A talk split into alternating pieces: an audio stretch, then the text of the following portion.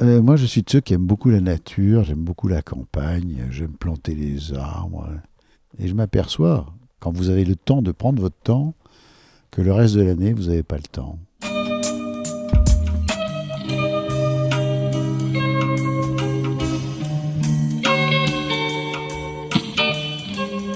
Bienvenue à tous sur Et surtout la santé, votre podcast lyonnais qui aborde des sujets de santé avec des spécialistes, avec des sportifs professionnels et avec des patients aux histoires extraordinaires et inspirantes.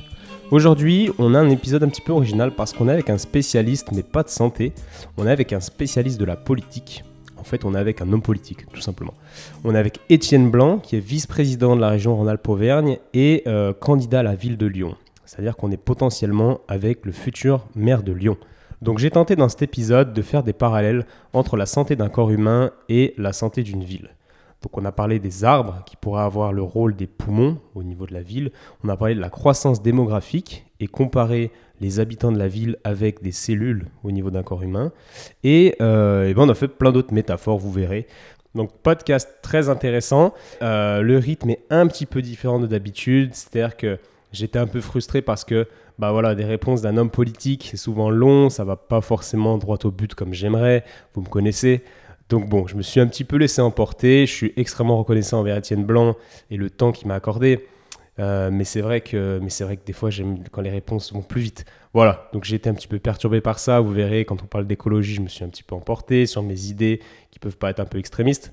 Mais bon, euh, j'assume mes idées. Je crois que la planète va très mal et que si on prend pas des mesures un peu radicales, on va droit dans le mur.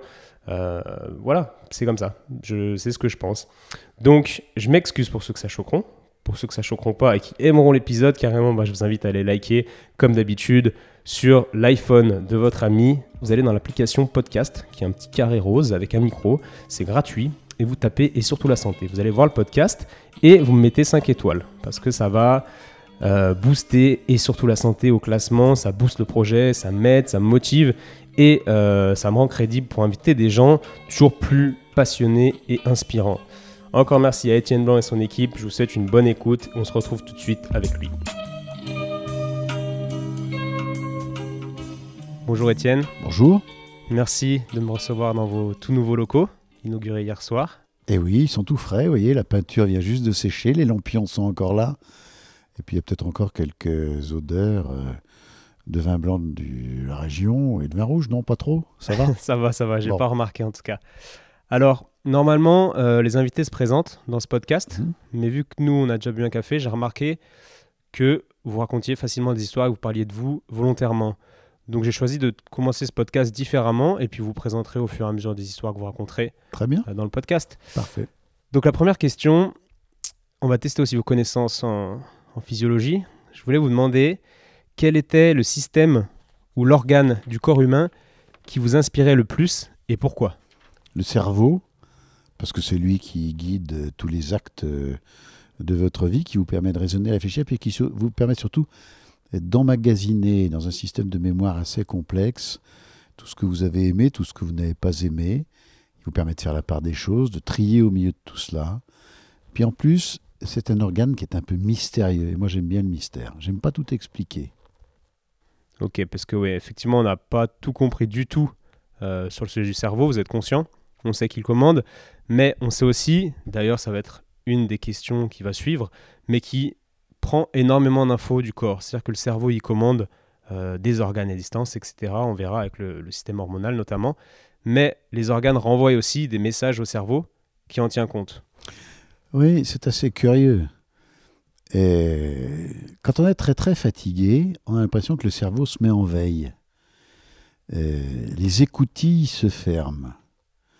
Au même titre que le cerveau est très très sensible à la forme physique. Quand vous pratiquez du sport, le cerveau s'éclaire. Quand le cerveau se, se, repose, il fonctionne beaucoup mieux.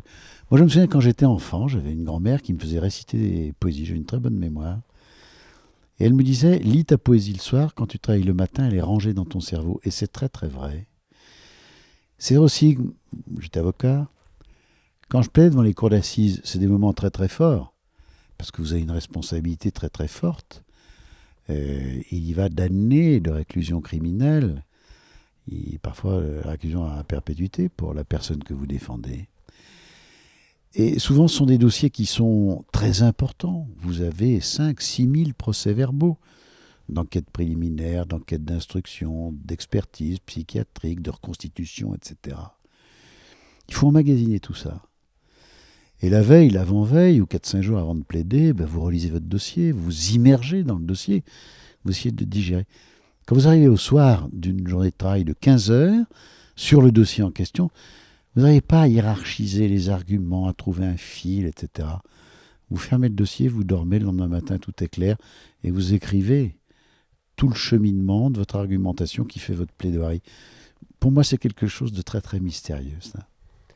Il y a d'ailleurs une pathologie euh, qui touche, à votre avis d'ailleurs. Vous allez me dire combien, quel est le pourcentage de Français qui ont subi cette pathologie quand justement on dort pas, ou alors quand notre cerveau il est trop actif pendant qu'on dort à cause d'une charge mentale qui va être trop grande, les gens s'épuisent. Et vous connaissez ce que les gens font beaucoup, le burn-out. Et c'est un des symptômes, enfin un des facteurs qui vont faire que ces gens vont tomber en, dépression, etc. Ça va être le manque de sommeil. Et on fera un parallèle entre le manque de sommeil et, l'économie plus tard. Mais euh, pourquoi je dis ça? Vous connaissez le nombre les statistiques, combien de Français ont déjà fait un burn-out? Je dirais 6%, 7% peut-être. 36. Ouais. C'est les statistiques du Monde, du journal Le Monde, qui, sont, qui datent de l'année dernière. C'est très curieux. J'imagine qu'il y a des burn-out euh, sévères où on peut plus travailler, on ne peut plus avoir une vie de famille normale. Et puis il y a sans doute un burn-out je ne sans doute pas approprié, mais plus anodin ou plus doux, moins visible, qui fait que vous n'êtes pas bien, vous n'avez pas envie de voir vos familles, vous êtes un peu irascible, vous êtes un peu énervé, vous n'avez pas envie de lire, vous n'avez pas envie de travailler. celui-là, euh, il est sans doute plus difficile à détecter ou, à diagnostiquer. Euh, en tout cas, euh, moi j'avais été frappé quand j'avais fait un rapport parlementaire sur la prison, et notamment sur la récidive, de voir la prévalence des burn-out dans les affaires pénales. Une des causes de l'infraction, c'est le burn-out. Je suis mal dans ma tête, donc je franchis le pas.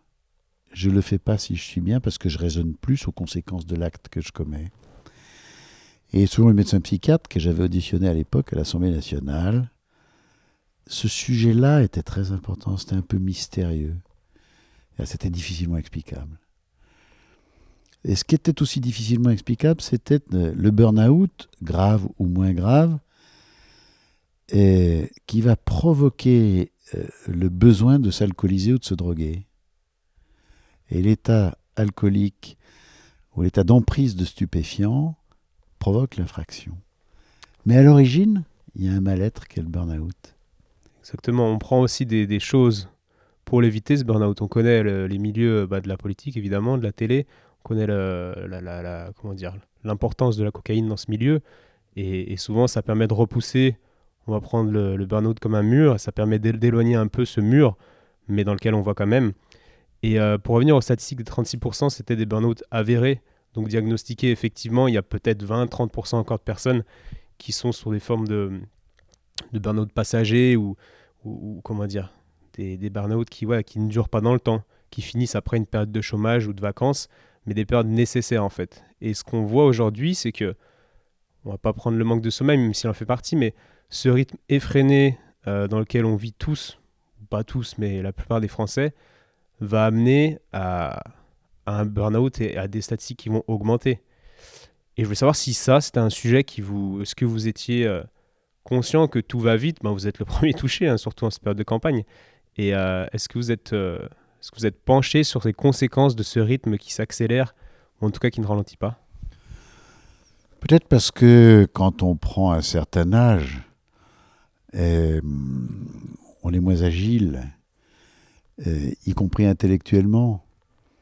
On mesure mieux et on mesure plus euh, le mal-être qui est provoqué par ce stress permanent, par cette rapidité.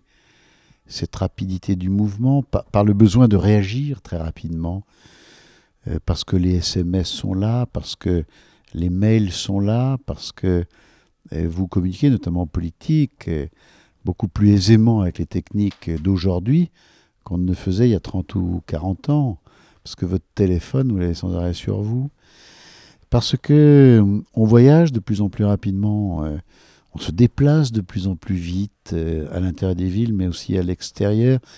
Donc tout ça donne euh, euh, et provoque une société qui est une société rapide, qui ne prend pas le temps et qui est perpétuellement sous une tension et sous un énervement. Alors, moi, je suis de ceux qui aiment beaucoup la nature, j'aime beaucoup la campagne, j'aime planter les arbres. Et c'est vrai que j'aime beaucoup prendre mon temps. Et je m'aperçois, quand vous avez le temps de prendre votre temps, que le reste de l'année, vous n'avez pas le temps. Et que vous voulez le matin à 7 heures, vos collaborateurs, souvent, vous ont rempli un agenda, vous ne vous arrêtez pas, vous, au petit déjeuner, vous êtes avec quelqu'un que vous devez voir, au déjeuner de midi, c'est pareil. Le soir, euh, c'est souvent la même chose, et puis euh, vous avez ces réunions qui s'éternisent. Donc, vous faites des journées de, de 15 heures, et vous apercevez, c'est pas parce que la plage horaire est grande qu'on a plus de temps. Plus la plage horaire est grande, plus on vous la remplit. Et c'est vrai qu'aujourd'hui, quand je me retourne sur ma vie, par exemple, moi j'ai été, j'ai eu une vie de cumulard. Euh, j'ai été en même temps maire, avocat, président de comité de commune et après député, euh, cumulant tout cela. J'ai toujours fait le choix de ne pas vivre euh, de mes mandats politiques. Ou pas tout à fait de ne pas en dépendre totalement. Donc j'ai toujours voulu garder mon métier, j'ai toujours gardé un pied dans mon cabinet d'avocat. Donc j'ai toujours gardé une activité professionnelle, en tout cas longtemps, pas à la fin de mon mandat parlementaire, où j'avais abandonné mes activités d'avocat, mais je restais quand même associé dans un cabinet en disant toujours je veux être libre, si demain la politique, pour une raison ou pour une autre, euh, ne, me sourit pas, et si je suis battu, je, je veux être libre et reprendre mon métier. Voilà. Et je m'aperçois aujourd'hui que le cumul de tout ça m'a fait une vie, oui, trépidante, très remplie, peut-être trop remplie. Et je m'aperçois en conséquence que quand j'ai le temps, ah ben en fait c'est très très agréable. Ouvrir un livre, lire un article de presse, non pas en diagonale, du début à la fin, et puis surtout de réfléchir, de penser, de digérer les dossiers, de digérer les problèmes, de mieux les comprendre, de prendre le temps avec votre famille, de parler, de discuter, de découvrir euh, dans ces discussions euh, des idées euh, ou une personnalité de vos proches que vous ne compreniez pas parce que vous n'aviez pas suffisamment de temps à leur consacrer. Hein. Moi j'ai trois frères et souvent ils me disent mais on, t'a pas vu. Le jour où tu es rentré en politique, on t'a plus vu et pourtant on a une histoire familiale très agréable. c'est très agréable de prendre son temps. Et du coup, est-ce que vous avez déjà développé des, des burn-out ou des, pathologies quelconques un peu psychosomatiques à cause de ce rythme effréné Non, je sais pas, de temps en temps des moments de fatigue, oui, des moments d'énervement, parfois même des moments d'épuisement. Et je me souviens à l'Assemblée nationale, quand euh, on siège euh, très tard dans la nuit, jusqu'à 2 heures du matin, et que le lendemain matin, on a des rendez-vous et qu'on se, on se lève très tôt, à 6 heures. Alors oui, en fin de semaine, parfois, on a des épuisements, on a des, on a des coups de fatigue.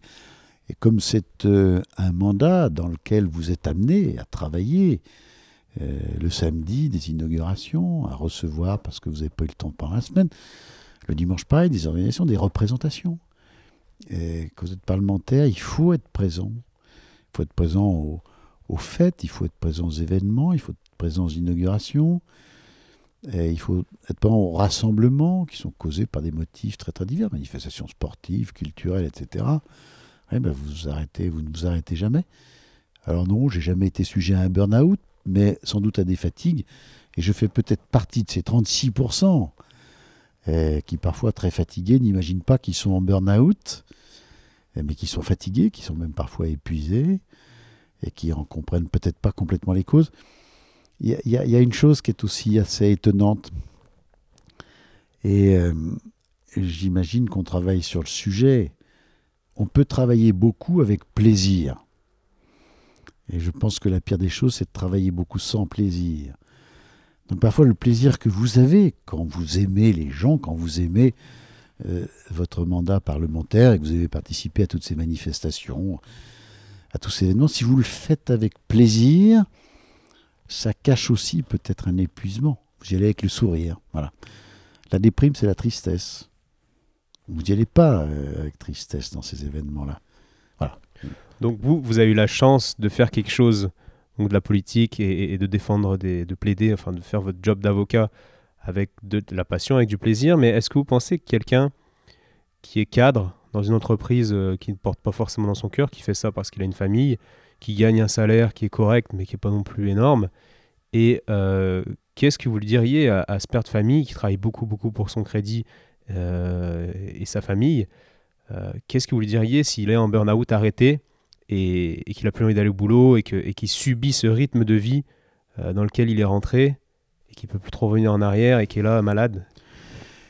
Est-ce que je m'adresserai à lui ou est-ce que je ne m'adresserai pas plutôt à son employeur? Ce serait une bonne idée aussi. Et, et c'est plutôt à son employeur que je m'adresserai parce que c'est l'employeur, c'est l'organisation de l'entreprise et de la société qui fait le plaisir euh, de travailler ou du moins qui soulage euh, la peine du travail. Et l'employeur, dans ce cas-là, excusez-moi, je vous coupe, parce que sinon, on va, on va, si on remonte à la source, donc à l'employeur qui, selon moi, n'est sûrement pas la source, mais l'employeur va dire, mais oui, mais moi, j'ai des charges. Euh, voilà, si, si, si mes employés ne travaillent pas, bah, c'est moi qui saute. Et vous voyez, si on remonte, en fait, c'est la société qui, qui nous met dans ce rythme-là. Je suis frappé de voir aujourd'hui euh, le nombre de procédures qui se développent de harcèlement. Alors dans le harcèlement, euh, il y a euh, euh, une notion de mal-être au travail. Est-ce que le changement des conditions de travail, et aujourd'hui on en a les moyens, la digitalisation change profondément les choses, Est-ce qu'on ne devrait pas avoir dans nos sociétés où le temps est de plus en plus raccourci, où il faut être de plus en plus vite, où on en demande de plus en plus et Je vous dirai dans quelques instants euh, mon avis sur les 35 heures et sur ses conséquences négatives. Est-ce qu'on ne doit pas avoir des réflexions beaucoup plus poussées sur ce sujet-là? Beaucoup de cabinets conseils dans les entreprises, les syndicats d'employeurs comme de salariés euh, travaillent sur ces sujets. Moi, j'ai la responsabilité à la région Auvergne-Rhône-Alpes d'un peu plus de 8000 agents. Je préside les comités techniques, je préside souvent le comité d'hygiène et de sécurité au travail. C'est quelque chose, et c'est une chose à laquelle je suis de plus en plus sensible et que je dis souvent aux cadres. Je dis soyez attentifs à ça. Il faut être heureux euh, quand on va travailler. Il ne faut pas que ce soit une punition et une peine. Mais puisque vous me posez des questions personnelles, moi je vais vous le dire. Pourquoi est-ce que j'ai été avocat? Parce que j'aimais ce métier. J'aimais euh, suivre avec attention les affaires judiciaires, à la fois l'événement, mais aussi tout ce qu'il y a derrière. La personnalité de l'auteur d'une infraction, les causes, les causes sociales, etc. Ça me passionnait. J'aimais la politique. Mais il y a peut-être une chose qui m'a aussi euh, poussé à exercer ce métier. C'est un jour un avocat qui nous enseignait ce qu'était le métier d'avocat. Et qui se dit, voilà, moi j'habite euh, dans le 5e arrondissement de Lyon, mon cabinet est place Bellecour. Je pars de chez moi à pied, et quand je traverse le pont Bonaparte, je n'ai pas l'impression d'aller travailler. Voilà. Et je pense que quand vous n'avez pas l'impression euh, d'aller au travail euh, avec peine, et que le travail n'est pas quelque chose de stressant, de fatigant, d'usant, ou parfois même de désagréable, bah, la vie est très agréable. hein. Vous avez travaillé par plaisir. Et moi, j'ai aimé ce métier d'avocat. J'allais à mon cabinet par plaisir, le samedi, le dimanche. J'emmenais chez moi des dossiers je, par plaisir. Quand j'étais parlementaire, j'ai fait ça par plaisir. Aujourd'hui, euh, j'exerce ce mandat de premier vice-président en charge du personnel et des finances. C'est quand même des charges qui sont, qui sont prenantes. Mais vraiment, je le fais par plaisir. Et j'ai eu cette chance-là. Je souhaite à tout le monde d'avoir cette chance-là. De se lever le matin et de dire je vais travailler, mais c'est pas une peine. Alors, je crois que oui, on, on le souhaite tous à tout le monde, mais c'est pas le cas. Euh, si on prend les statistiques, là, je les connais plus, mais je crois qu'il y a 70% des, des Français qui changeraient volontiers de travail parce qu'ils se sentent pas forcément épanouis. Et en tant que maire, parce que dans six mois, on va dire que vous allez être maire, on va être très optimiste, optimiste et euh, Non, ré- réaliste. réaliste. Ok, soyons réalistes. Et est-ce que vous, en tant que maire, vous allez avoir euh, un rôle à jouer Est-ce que vous pourrez changer que- quelque chose sur ce rythme de vie effréné, sur, ce, sur ces gens qui ne sont pas forcément passionnés, ou est-ce que vous allez être totalement impuissant?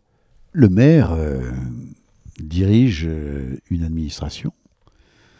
Euh, il a des agents qui sont placés sous sa responsabilité. Évidemment, l'organisation du temps de travail, c'est une de ses missions.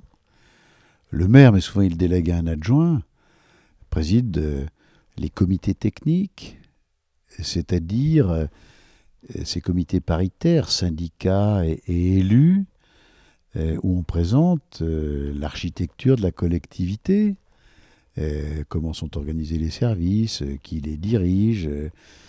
on présente des organigrammes, les directeurs de service, les directeurs généraux, les sous-directeurs, les chefs de service. Bien sûr que le maire a une responsabilité très très importante. Alors il ne le fait pas tout seul. Il le fait avec des directeurs, notamment le directeur général des services, qui est en charge de cela. Et euh, quand je serai maire, parce qu'il faut être réaliste, j'aurai cette attention particulière. C'est dans l'administration, il y a moins de place que dans le secteur privé pour le contrat. Euh, le, travail des fonctionnaires est beaucoup plus encadré juridiquement que euh, ne le sont les contrats privés, mais il y a quand même beaucoup de marge de manœuvre, notamment dans l'organisation. Et puis, euh, le maire, c'est celui qui fixe ses objectifs. Et au service de ces objectifs, il y a euh, des fonctionnaires qui ont l'obligation de remplir les objectifs qui sont fixés par le maire. Donc à travers ces objectifs, évidemment, vous organisez le travail. Moi, ce qui m'intéresse et ce que je ferai, c'est de travailler dans une concertation très très étroite. Incontestablement, je serai un maire exigeant, au même titre qu'à la région, je suis exigeant. Et dans mes activités politiques, dans mes mandats politiques de maire, j'ai été, j'ai été exigeant. J'ai connu de très très belles réussites en suscitant la passion, et dans des services très différents. Et je pense qu'au cœur de ce comportement-là, qui consiste à être attentif, il y a aussi une question de reconnaissance. Reconnaissance du travail bien fait, reconnaissance du respect des objectifs. Humainement, c'est très important ça. Savoir dire à vos collaborateurs, y compris dans la fonction publique, où, euh, je vous le dis, tout est très normé, et de dire ce que vous faites, c'est remarquable, même si c'est normal, parce que c'est, pardon, c'est dans votre statut de fonctionnaire. Bah, je vous remercie et je vous félicite parce que le résultat est un résultat qui est un résultat de qualité et souvent remarquable. Hmm.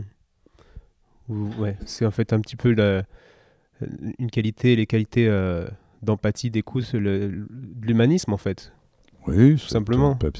C'est la prise en considération que le fonctionnaire qui travaille, c'est pas un numéro, c'est pas un fonctionnaire, c'est pas une petite parcelle de la puissance publique, c'est un homme ou une femme qui a des soucis, des problèmes, des ambitions, mm. des déceptions, euh, voilà. Et, ça, moi, je compte beaucoup là-dessus. Il y avait une excellente publicité qui disait la première énergie d'une entreprise, c'est les hommes. Je crois que c'était EDF qui avait dit ça. La première énergie dans une grande ville comme Lyon, ben, sont les hommes qui font fonctionner la machine, qui le matin mm.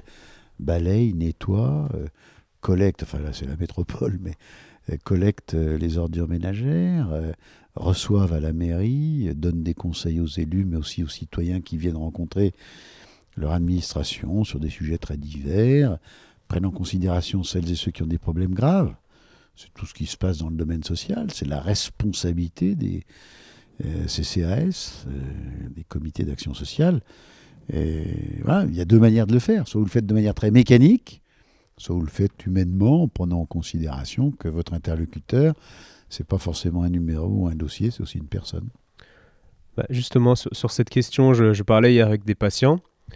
Euh, pendant les consultes, je parlais du podcast qu'on allait tourner pour, pour, passer un peu le temps. C'est toujours sympa.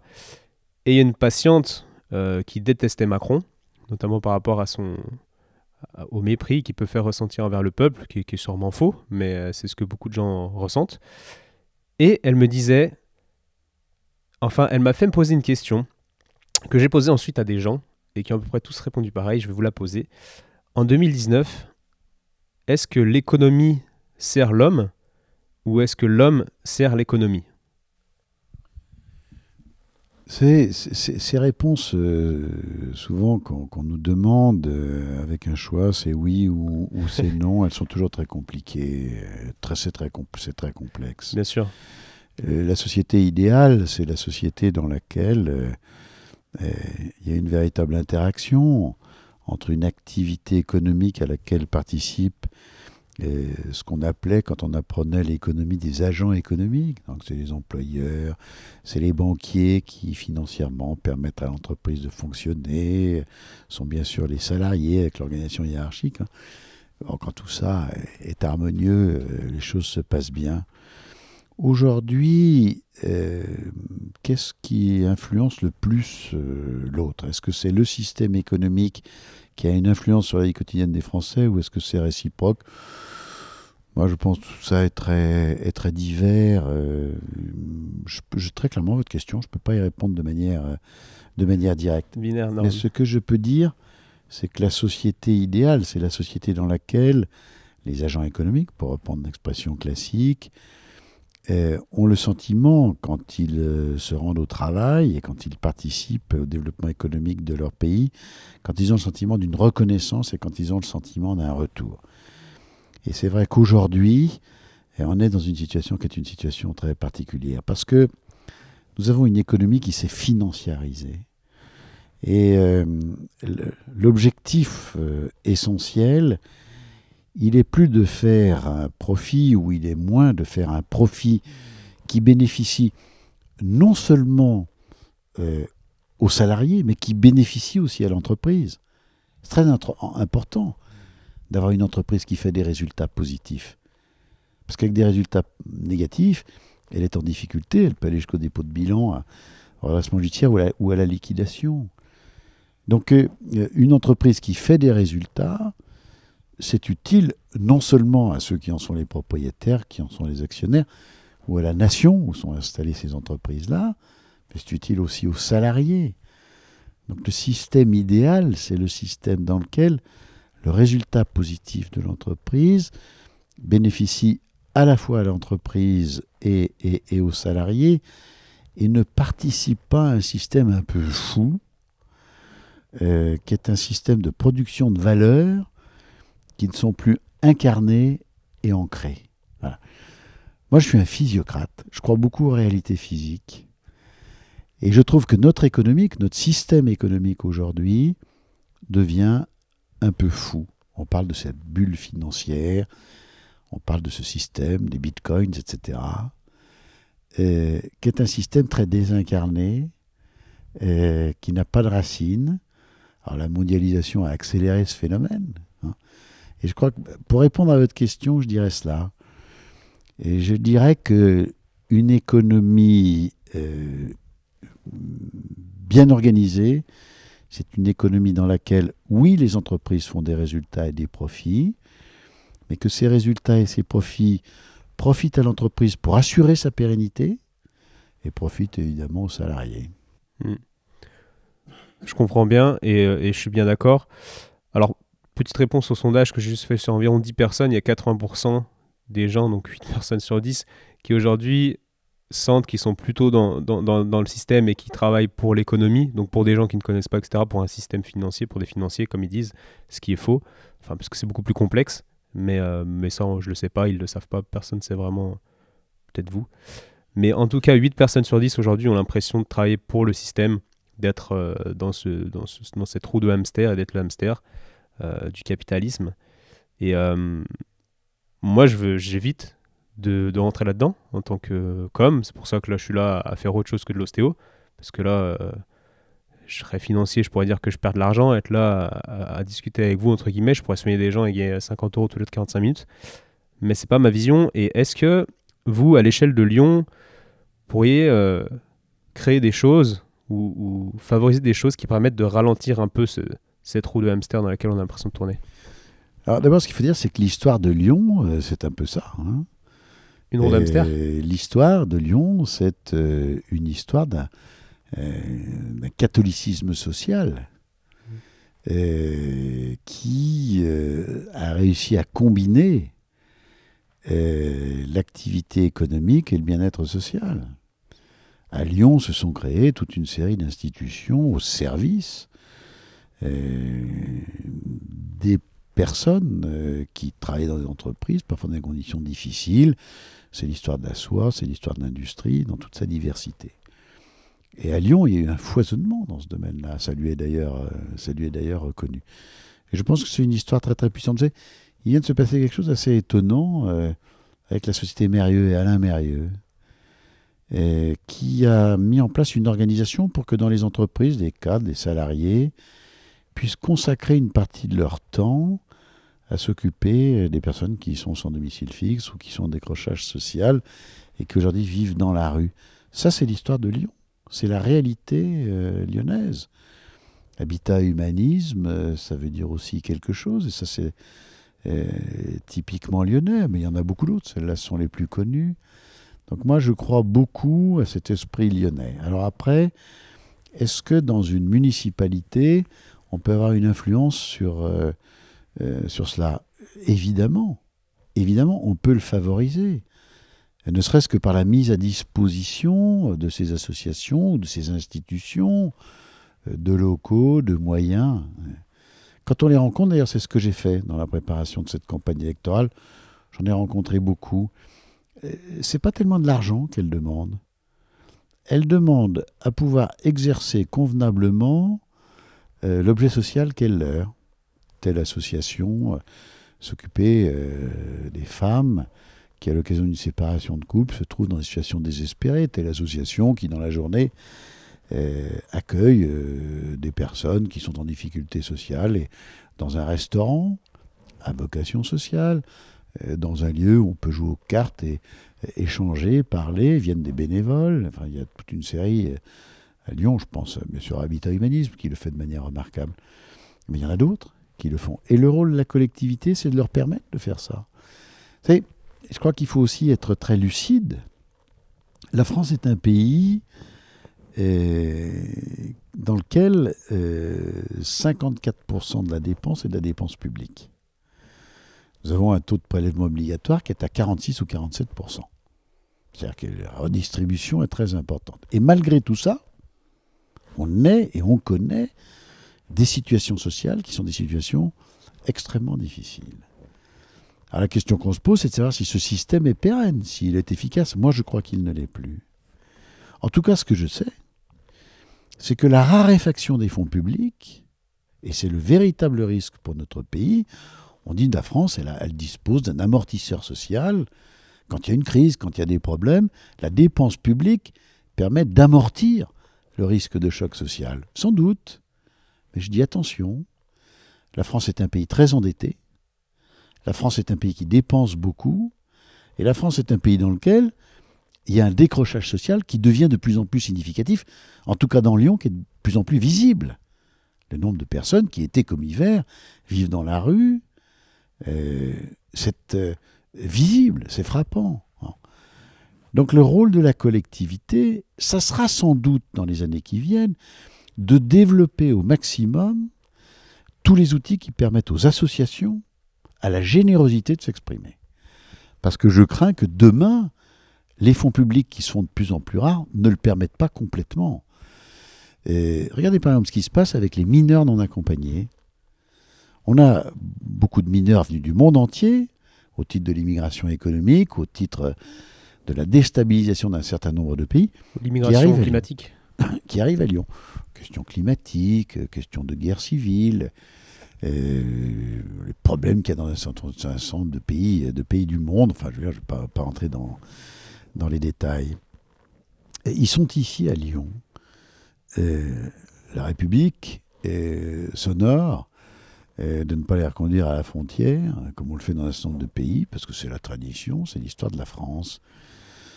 Et quand je parle avec les responsables de collectivités qui ont cette responsabilité, notamment les départements, ici à Lyon, la métropole, on vous dit, mais attendez, financièrement, ça devient un problème. C'est si vrai d'ailleurs que l'État vient d'affecter une dotation complémentaire aux départements qui ont, qui ont cette charge-là.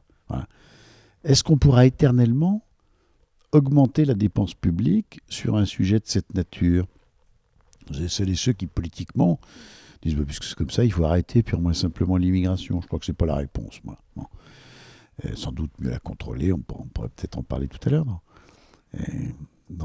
sur, sur d'autres questions et sur d'autres sujets. Mais ce que je sais, c'est que le rôle des associations est absolument déterminant. Si elles ne sont pas là, la puissance publique n'y arrive pas.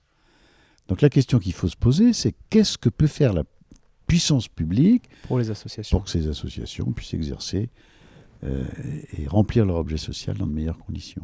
Et donc quand on pose la question, est-ce que la ville de Lyon peut faire quelque chose? Alors même si l'affaire des milliards non accompagnés, c'est pas la responsabilité de la ville, c'est la responsabilité de la métropole. Je pense que la ville, sur le plan matériel, sur le plan des locaux, sur le plan des mises à disposition de moyens, oui, peut faire beaucoup. Hmm. Indirectement via ces, ces, associations. Ok. Euh, j'ai plein de questions qui viennent, mais ça va partir dans tous les sens et je m'excuse. Parce que là, on... Ah bah il faut que vous retrouviez votre ligne, ah oui. Ah ouais, non, mais je l'ai ma ligne, mais, mais, mais, mais j'en ai, ai plusieurs en fait qui pourraient coller. Qu'est-ce qu'une ville en bonne santé pour vous? Alors d'abord, une, ville en bonne santé, c'est une ville dans laquelle euh, la qualité de l'environnement est, mieux prise en compte. Et dans toutes les métropoles du monde, on a assisté à une hyper-concentration. Toutes les métropoles du monde se sont développées. Euh, après la guerre, euh, on s'est posé cette question de la concentration urbaine et de la métropolisation. C'est toute la question de l'aménagement du territoire, posé parfaitement par le général de Gaulle. Euh, dans son gouvernement, il avait créé la DATA, la Direction à l'aménagement des territoires. C'était un outil qui était censé équilibrer les choses pour faire en sorte que sur l'ensemble du territoire français, les activités économiques, les grands services publics euh, euh, puissent permettre de couvrir le territoire national. Et puis on s'est aperçu que malgré tous ces outils, qui pour certains ont été très pertinents, c'est eux qui ont permis de décider des grandes infrastructures, des autoroutes, des aéroports, etc. On s'est aperçu que ces outils, ils, ne permettaient pas de lutter contre la concentration urbaine.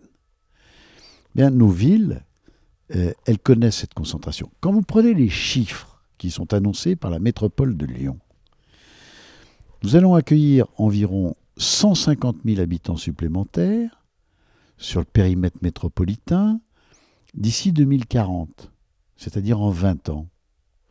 Et si vous prenez ce qu'on appelle l'aire métropolitaine, c'est-à-dire au-delà de la métropole, on à Saint-Étienne, à Vienne, Bourgoin-Jailleux, etc., on est à 400 000 habitants. En 20 ans, l'aire métropolitaine lyonnaise, pardon, pourrait, c'est des prévisions, accueillir 400 000 habitants supplémentaires.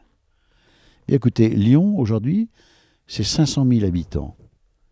C'est 500 000 habitants s'y sont installés en 2000 ans d'histoire. C'est-à-dire qu'en 20 ans, vous allez poser, pas tout à fait, mais quasiment une deuxième ville de Lyon dans l'ensemble de cette terre métropolitaine. Et c'est ça le vrai sujet. Mmh. C'est que cette concentration, eh bien, elle s'est faite, et c'est normal, dans l'espace, au détriment des espaces verts et de la nature. Cette concentration, elle a généré plus de trafic, plus de mouvements, plus de voitures, plus de pollution, elle a généré aussi plus d'anonymat. Comme c'est dans une ville on est très nombreux, on se connaît moins. C'est souvent un lien social qui se distend. Voilà. Donc, euh, une ville, je crois d'abord et avant tout, elle doit penser à ça. Faire revenir la nature en ville, faire revenir la verdure en ville, faire revenir du lien social, comment peuvent se recréer ces communautés. Je pense que la réponse à votre question, c'est cela. Ok, je vois à peu près l'image de la ville en bonne santé qui, était la question, de votre définition en tout cas. Mais je pense que c'est la condition de la bonne santé. Ouais. Santé sociale, santé physique, et concentration, c'est la pollution, c'est la chaleur. Mm-hmm. Et aujourd'hui, on parle beaucoup de la chaleur des ordinateurs, etc.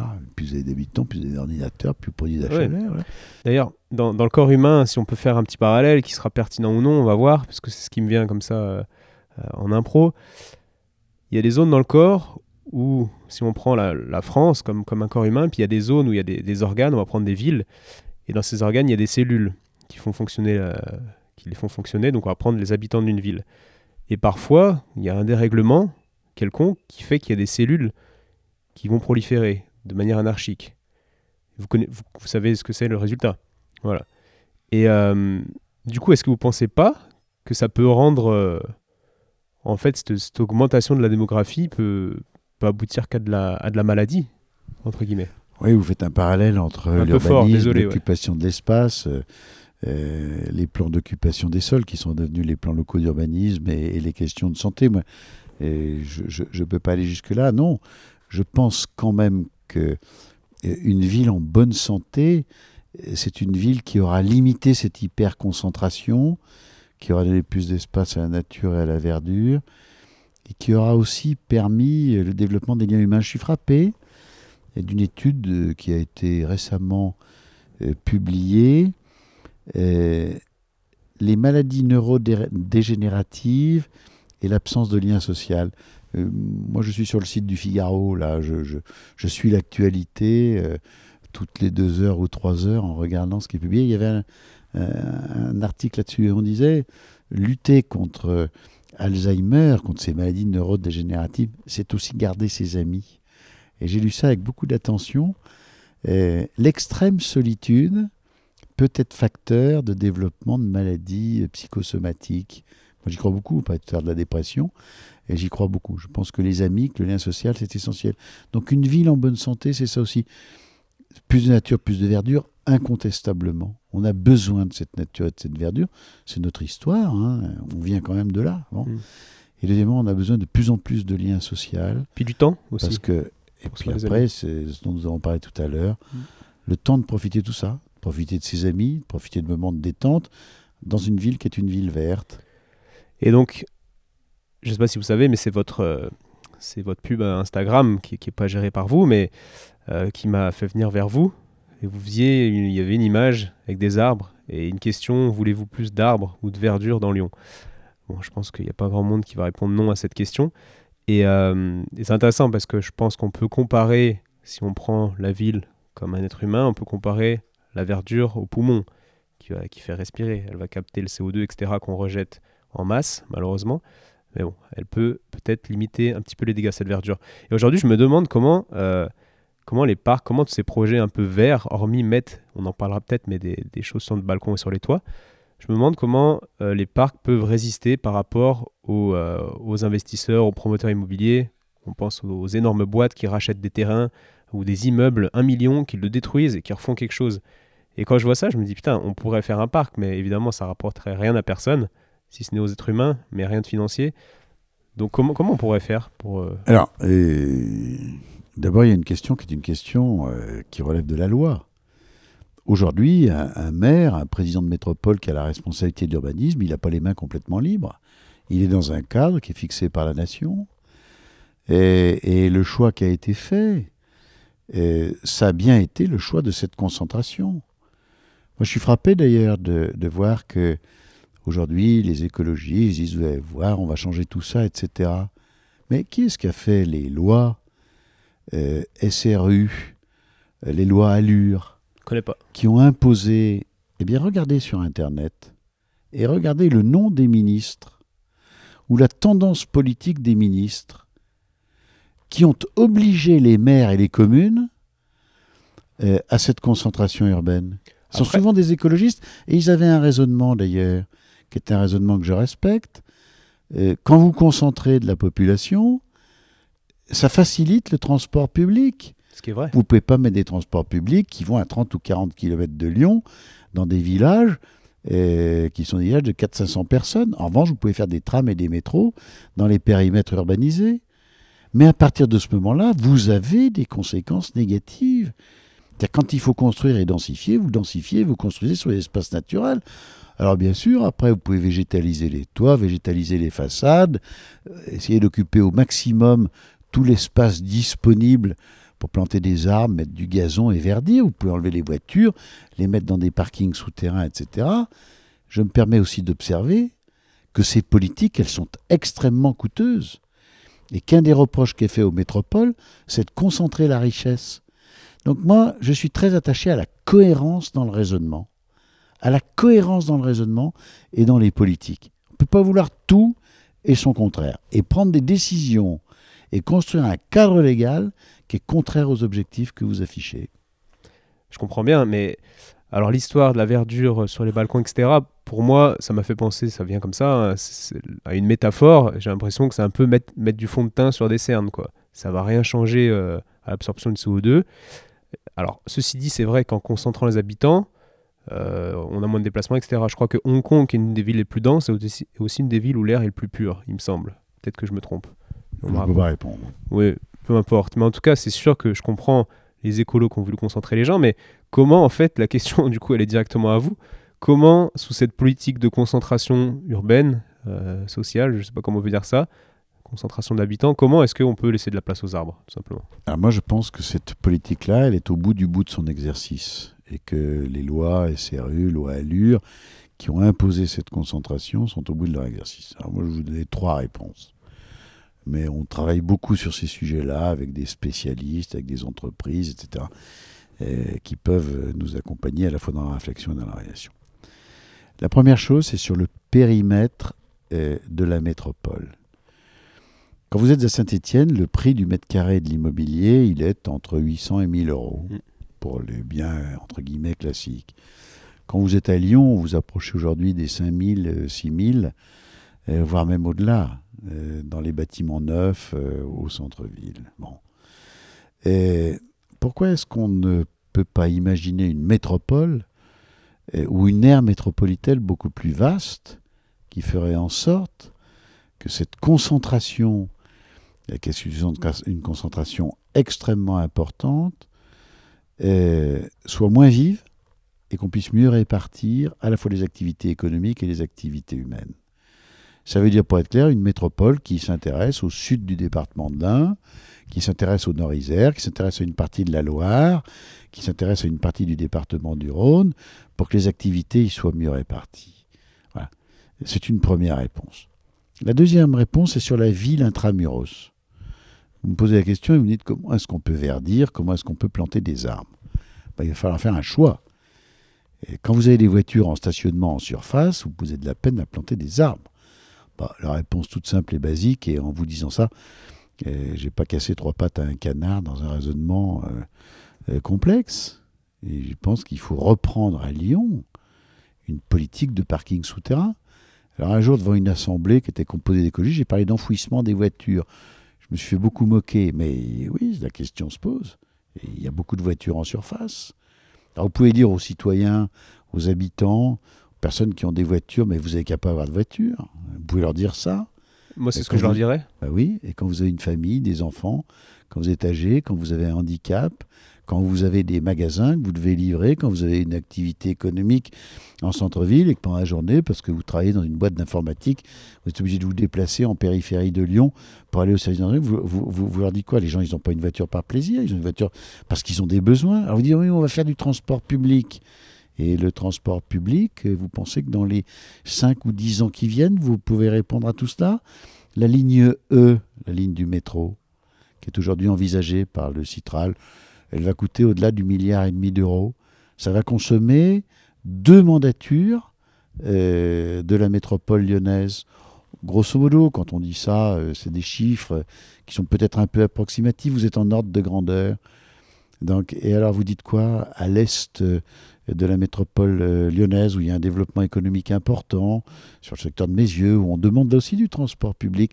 Donc je pense qu'à un moment, il faut être réaliste et raisonnable vous avez au moins une période intermédiaire pendant laquelle la voiture s'engage. Donc il faut avoir cette politique-là qui consiste à enfouir les voitures. Est-ce que le terme d'enfouir, il est judicieux Pas? Très beau. En tout cas, il faut les mettre en, souterrain. Oui, il y, a une élue écologiste qui me dit vous parlez d'enfouir des voitures, mais c'est quand même pas des déchets nucléaires. Ça fait un peu déchets nucléaires, etc. C'est un peu un trait d'esprit, mais si on me trouve un autre mot que celui-là, euh, je ne vais pas parler d'enterrement, ça serait sinistre. Donc euh, voilà. Bon, et c'est la deuxième piste. La troisième piste sur laquelle il faut travailler, c'est une analyse de l'espace public beaucoup plus fine. Dès que l'on peut verdir, on le fait. Et ça, c'est vrai pour toute une série d'espaces qui aujourd'hui, sur les carrefours, sur les ronds-points, sont très, très euh, minéralisés. En même temps, il faut avoir une réflexion sur les matériaux qu'on utilise. Voilà trois pistes. En disant ça, je dis, euh, j'apporte des solutions qui sont, qui sont des solutions un peu banales. La plus complexe des solutions que j'ai exposées, c'est sans doute la première, c'est sur le périmètre. Parce que vous avez des villes ou des petites communes qui sont en périphérie de la métropole, qui n'ont pas envie de croître dans des proportions très importantes. Et puis vous avez là des activités agricoles et un monde agricole qui dit attention. Savez qu'en France aujourd'hui, tous les 10 ans, on consomme la surface d'un département qu'on transforme d'espace agricole ou de nature en espace destiné à l'économie ou à l'habitation. Voilà. C'est grosso modo un département, il y en a 100 en France, c'est un centième de la France. Tous les 10 ans, on bétonne, on urbanise un centième euh, de la France. On commence à réagir d'ailleurs contre ça. Non. Oui, la question, euh, la question est extrêmement compliquée. Moi, je crois beaucoup à une volonté politique.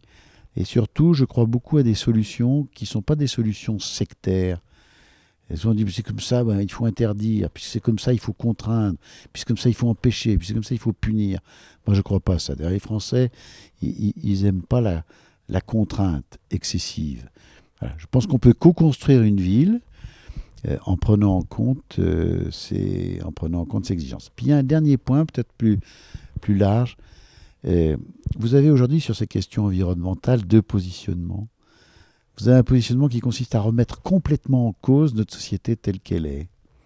Puis vous avez un deuxième positionnement qui consiste à dire que si on affecte une part plus importante euh, de notre activité économique, des résultats de notre économie, à la recherche sur des solutions nouvelles, oui, il y a des pistes qu'on peut travailler. On n'est pas obligé, pour assurer la transition environnementale, transition écologique, transition euh, énergétique, euh, on n'est pas obligé de bouleverser et de changer complètement notre modèle économique. Moi, j'y crois beaucoup. C'est ce qui fait d'ailleurs la différence entre ma prise de position et la prise de position des écologistes ou des mouvements environnementalistes. Je vous citer un exemple. C'est l'exemple de l'hydrogène. Aujourd'hui, on peut avoir des véhicules qui ne polluent pas du tout. Pas du tout. Ils prennent de l'eau et ils rejettent de l'eau. Ce sont les moteurs à hydrogène. Alors bien sûr, pour produire l'hydrogène, il faut de l'énergie. On est bien d'accord, mais c'est une des réponses à la mobilité dans les villes. La région Verne-Rhône-Alpes est la région qui concentre 80% des capacités de production, de stockage et de recherche dans le domaine de l'hydrogène. C'est la raison pour laquelle, avec Laurent Wauquiez, on investit des sommes très importantes. On accompagne les entreprises qui investissent. On les encourage sur ce sujet-là. Cette filière hydrogène, c'est une filière d'avenir. Je dis par là qu'on pourrait demain avoir dans les villes beaucoup plus de véhicules propres.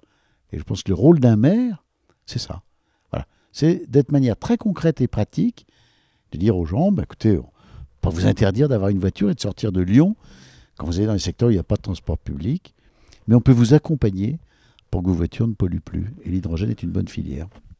Mais comme vous dites, il faut de l'énergie pour produire tout ça. Et, ce qui produit l'énergie pollue par contre. Mais on va pas rentrer dans ce sujet parce que c'est trop complexe. Alors c'est le sujet du nucléaire, mais si vous nous lancez là-dessus. Non, ouais, on va, on va rater tous les autres sujets. à demain. Ouais. Euh, j'invite les gens à regarder une chaîne YouTube qui s'appelle Thinkerview, où, où on parle énormément de géopolitique. On comprend les enjeux des minéraux et des, métaux rares qui produisent soi-disant les énergies vertes, mais qui en fait euh, sont faussement vertes parce qu'elles sont produites avec des, avec des choses qui, vont, qui deviennent de plus en plus rares. Et bref, c'est hyper complexe, on va pas en parler là, mais c'est extrêmement intéressant. Je voulais revenir sur les trois points que vous disiez. Alors le fait de, de, répandre en fait la ville de Lyon, de faire une sorte de, de, grandes villes comme on voit à Los Angeles. Ou D'avoir un périmètre beaucoup plus large. Parce que j'étais euh, cet hiver à Los Angeles et j'ai trouvé ça extrêmement triste. Parce que les gens se déplacent en voiture, ils, doivent faire des grands trajets pour aller travailler, etc. Il n'y a plus de vie, plus de, de vie qui, qui, qui, euh, qui, font reculer justement ces relations sociales, qui font reculer les maladies euh, neurodégénératives, comme vous disiez, même si c'est un des facteurs parmi plein d'autres dont on ne parlera pas. Et, et, ces villes qui se, qui se répandent comme ça, je trouve pas ça forcément très humain, même si c'est pratique. Ça, c'est le premier point, je vais dire mes deux, mes, les trois points. Ensuite, la problématique des voitures, de les enfouir sous le sol. Donc j'étais un peu extrême quand j'ai dit qu'il faut interdire aux gens d'avoir des voitures. J'ai bien conscience qu'il y, a des gens qui ne peuvent pas, avec leur famille, etc. Mais peut-être, vous savez, à Singapour, il y a tant de voitures sur le parc, il y a un parc automobile à Singapour, et il faut des licences pour avoir une voiture. Et tout le monde ne peut pas avoir de voiture, ce qui fait que, que c'est assez propre, etc., que c'est pas moins pollué qu'ici en tout cas. Euh, et, ça, c'est des solutions. Le permis d'avoir une voiture en ville, peut-être qu'il doit être, si on est euh, jeune, célibataire, étudiant, peut-être qu'on n'a pas besoin de voiture. Enfin, il y a, peut-être des solutions qui sont vraiment individuelles, mais le fait de les enfouir, je trouve pas ça très, très, comment dire, philosophiquement, ça, ça m'embête, quoi. Parce que ça va, la densification de la population va augmenter, du coup, on va creuser toujours plus profond. Vous voyez le truc? À long terme On est d'accord Vous me posez une question en me disant comment est-ce qu'on peut avoir plus d'arbres, plus de verdure? Ouais, Je vous réponds en vous question. disant que la voiture, elle occupe beaucoup d'espace. Ouais. Et notamment quand elle est stationnée, qu'elle est inutile. Vous avez remarqué, là, on est assis, il n'y a aucune voiture qui n'a bougé. On en a une dizaine sous les yeux. On travaille depuis, on discute et on échange depuis peut-être une petite heure. Il n'y en a aucune qui a bougé. Et donc voilà le problème que, que, que, que je pose euh, très pratiquement et visuellement. Vous allez me dire, c'est un peu simpliste, ça répond pas à la cause originelle, vous avez raison. Mais quand vous êtes maire, vous avez un mandat de 6 ans, et pendant ce mandat de 6 ans, il faut apporter des réponses. Et ben, pendant ces 6 années, vous pouvez construire des parkings souterrains, vous pouvez sortir les voitures euh, de la surface, vous pouvez les enfouir dans ces parkings souterrains ou les placer dans ces parkings souterrains et à la place euh, euh, des stationnements de surface, vous pouvez mettre des arbres, vous pouvez mettre de la nature, Mm. vous pouvez avoir un service floral qui change les couleurs et le paysage de la ville. Voilà ce que je dis. Alors après, les, les autres questions sont des questions de fond beaucoup plus compliquées. Vous m'avez cité deux exemples et je voudrais vous répondre sur, ce sujet-là. Et, Los Angeles et Singapour. Mais c'est complètement différent parce que nous sommes Singapour, c'est un périmètre très très euh, très étroit. Il ils ont pas le choix, ça. Ils n'ont pas le choix. Bon. Donc vous ne pouvez pas comparer ça à ce qui se passe en France. Et puis vous citez Los Angeles. Je me souviens quand j'ai été conseiller régional dans les années 1990, la question s'était posée de présenter la candidature de la ville de Lyon pour les Jeux Olympiques. Et on avait dit, mais on ne peut pas tout faire à Lyon. Donc on avait travaillé avec une équipe et on avait dit, bah, il faut à Annonay avoir certaines euh, épreuves. Il faut sur le lac euh, d'Annecy ou sur le lac du Bourget en avoir d'autres. Il faut sur le Jura en avoir d'autres, euh, etc. Et on disait, je m'en fous, c'est un, c'est- un espace bien trop large. Et je me souviens d'un de nos conseils qui avait calqué sur une carte de la région Auvergne-Rhône-Alpes, la carte de Los Angeles. Bah, C'était grosso modo un grand Bien quadrilatère euh, qui partait euh, d'Annonay euh, à l'ouest, qui allait jusqu'à Grenoble, Annecy, à l'est, qui montait jusqu'aux portes de la Bresse louhannaise et qui allait de l'autre côté jusqu'à Rouen, ou pas tout à fait. Je veux dire, voilà, on ne peut pas raisonner de la même manière dans des pays qui n'ont pas la même histoire et puis qui, sont, qui, ont- qui ne disposent pas des mêmes espaces, bien sûr. Non, c'est sûr. Mais euh, pour en revenir à- au fait de végétaliser, je voulais juste rebondir sur les voitures. En, fait, le fait d'enfouir les voitures, vous dites qu'il y aura 150 000 personnes en plus à Lyon, euh, donc euh, potentiellement 150 000 C'est- voitures en plus. C'est pas moi qui le dis, c'est Ouais. le, le PLU euh, intercommunal, le PLU de la métropole. En 20 ans, vous allez accueillir 150 000 habitants de plus sur la métropole lyonnaise et 400 000 de plus sur l'aire métropolitaine. Voilà. Et, si, si, si on fait une petite règle de 3, proportionnellement à ces habitants qui vont arriver, il y a des voitures qui vont arriver, et je pense que c'est juste impossible d'enfouir euh, le nombre de voitures proportionnel au nombre de voitures qui va arriver, vous voyez, pour que, pour que ça circule bien. Enfin, je sais pas, cette solution sur le long terme me paraît pas... Enfin, je suis un peu... euh, moi, je suis un peu... Vous avez compris, hein, j'aimerais qu'on limite vraiment les voitures, etc. J'aimerais qu'on mette des amendes à ceux qui jettent des mégots dans les rues. Alors, je suis peu- entièrement d'accord avec ça. Ouais. Et je trouve incroyable, sachant qu'un mégot pollue, je crois, 10 mètres cubes de flotte. Je trouve euh, bah, vraiment impensable que dans nos caniveaux, dans la journée, on trouve ces cantines comme ça. On ne peut plus fumer euh, dans les bureaux, euh, dans les, bâtiments, donc on vient fumer sur le trottoir. Et là, on jette les, les mégots. Je rappelle le chiffre, hein. un mégot, c'est 10 mètres cubes pollués, et pour longtemps. Exactement. Et euh, encore une fois, moi, je me suis pas mal inspiré. Je trouve que Singapour est, euh, critiquable sur plein de plans parce que, parce que voilà, j'ai failli aller vivre, mais je préfère Lyon. Et euh, là-bas, au moins, c'est propre. Et quand vous disiez, je crois pas à la punition, je crois que les Français n'acceptent pas la punition. Moi, je crois que les Français, je crois que on va trop vite dans le mur et hormis en nous punissant, et je m'inclus dedans, hein, il y, a- il y a- il y aura pas trop de choix pour qu'on se- Enfin, pour faire reculer le mur. Parce que je crois qu'on y va quoi qu'il arrive. C'est mais- peut-être mal exprimé, mais moi je ne crois pas à un changement de société et de civilisation euh, sous la contrainte et sous la punition. Euh, je suis plutôt pour l'incitation, pour le contrat, euh, pour l'éducation, pour le changement de mentalité, sur le changement de société. En revanche, sur les actes d'incivilité, et le mégot par terre, c'est un acte d'incivilité, au même titre que le chewing-gum ou que le jet de son mouchoir en papier, de l'emballage de son sandwich.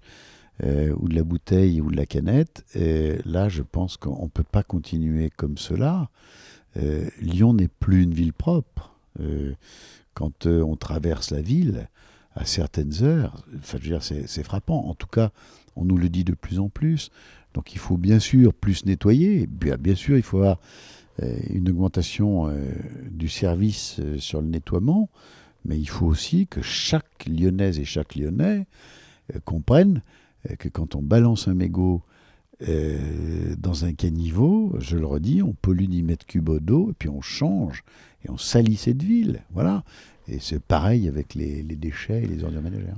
Et, d'un point de vue plus large, je crois que changer les mentalités passe par, euh, par, les gens qui nous gouvernent, pour le coup, et ça ferait changer les, mentalités de manière assez significative. Quand on a diminué la, vitesse euh, sur je ne sais quelle route, là on diminue encore de 80, de 10, de 10 km par heure, bon, ok, tout le monde gueule, euh, ce que je peux comprendre, mais bon, dans un an, ça sera oublié, quoi. Et je pense que l'amende, donc c'est un peu extrémiste, mais une amende de 60 euros à celui qui jette son mégot, etc., au début, les gens vont, vont halluciner, mais dans deux ans, ben, les mentalités vont changer et les gens vont être plus propres parce que ça sera inconcevable de jeter un mégot. Et ça, je crois vachement au changement de mentalité euh, qui passe par des changements de loi, etc. Peut-être un peu fortes, mais de votre part, enfin, je sais que c'est pas vous directement, mais des changements euh, qui viennent d'en haut, quoi, du cerveau. Alors, je vous le dis, hein, deux notions complètement différentes. Un changement de société, un changement profond, notamment de notre économie sous l'effet de la contrainte. Je vous le redis, moi je suis sur l'incitation, sur le contrat. Et puis après, il y a les actes individuels et les incivilités individuelles. Et là, moi je suis très très favorable à la sanction. D'accord.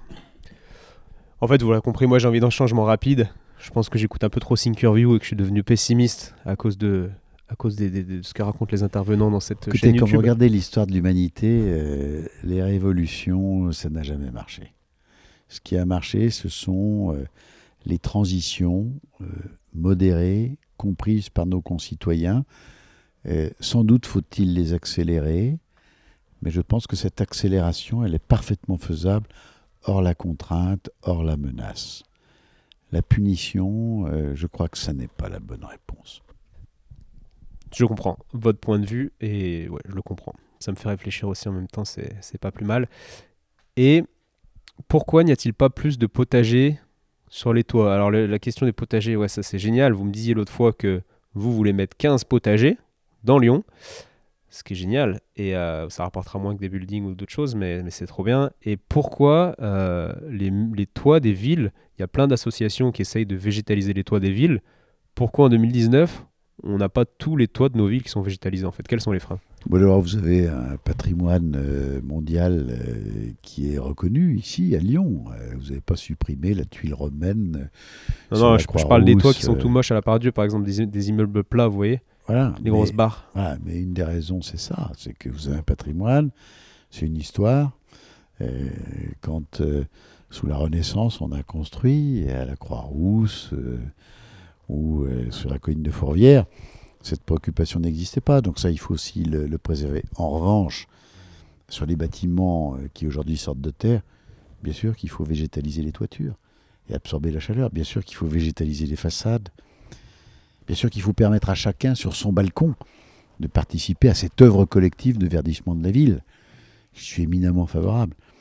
Et je le redis, c'est une compétence de la métropole. Hein, le PLU, maintenant, il n'est plus euh, municipal, mais élu métropolitain élu maire de Lyon. Je demanderai à ce que cette métropole, sur ces sujets-là, euh, soit très innovante.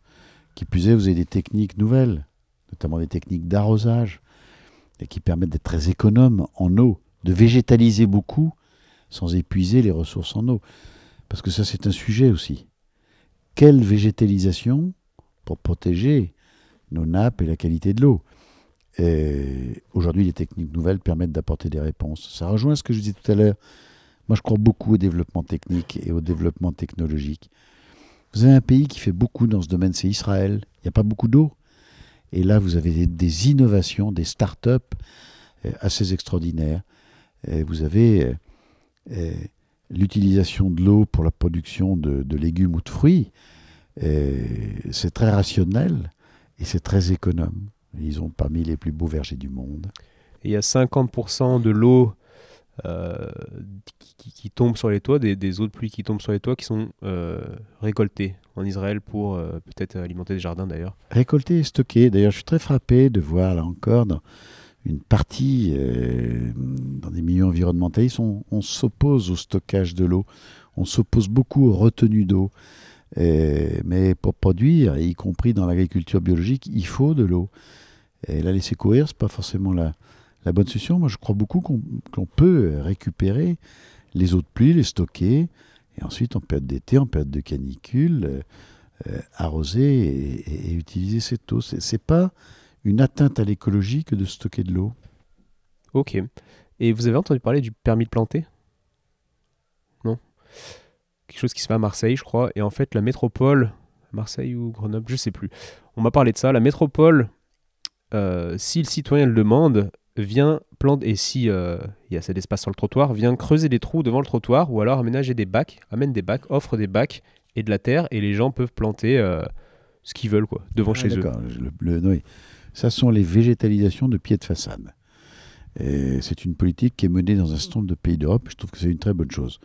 Qui plus est, on responsabilise les copropriétaires. En plus. En leur disant la copropriété euh, a décidé de verdir votre pied d'immeuble ça contribue d'ailleurs au rafraîchissement de la ville, mais c'est vous qui entretenez. Je trouve que c'est une très bonne chose.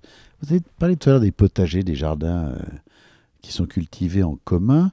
C'est aussi une des questions. Et c'est que souvent, on est très enthousiaste, on se lance dans cette opération. Puis au fil du temps, vous avez moins de personnes qui, qui, qui, viennent, ils n'ont pas le temps, euh, il y a eu le plaisir de la découverte, et puis bout d'un moment, on se lasse. Et vous avez des jardins, je ne dis pas qu'ils sont à l'abandon, mais qui ne sont pas forcément formidables. Donc c'est une des questions qui se posent aussi. Et la transition écologique et la transition environnementale, elle doit se faire dans les esprits, mais elle doit se faire de manière pérenne. Hmm.